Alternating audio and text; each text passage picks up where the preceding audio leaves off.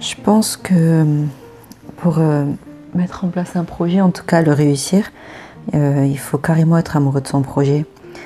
Tu peux pas euh, mettre en place un projet si tu crois à moitié en réalité. Et c'est ce que j'ai pu constater à chaque fois que je me rends sur internet. Enfin, sur internet, c'est pas comme si j'allais au magasin non plus. Mais en tout cas, c'est ce que je peux observer.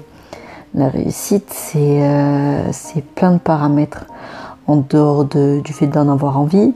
C'est euh, aussi le fait de, bien s'entourer, d'être organisé, méthodique. Et, euh, puis, euh, à un moment donné, croire en soi. Donc voilà. Bon, bien évidemment, c'est un petit essai là, ce que je suis en train de faire. Voir comment se porte ma voix.